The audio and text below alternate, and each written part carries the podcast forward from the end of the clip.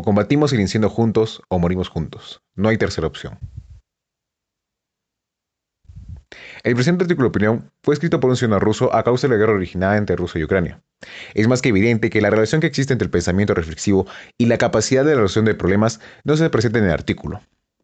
En dicho artículo se menciona la postura que debería tomar el ciudadano ruso tras la invasión rusa en Ucrania y la represión que recibe como ciudadano de su mismo país.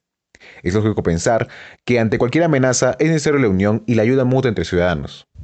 Pero no si este su único fin es la destrucción masiva del territorio de muchas más personas.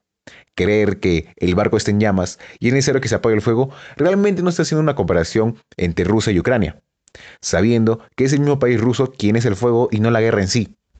Pues haciendo esta comparación, no solo no se soluciona el problema, sino evita cualquier pensamiento lógico para resolverlo, al no haber aparentemente solución, porque ese es el problema. Haciendo la misma comparación inicial, el barco se está incendiando. Terminemos de quemarlo.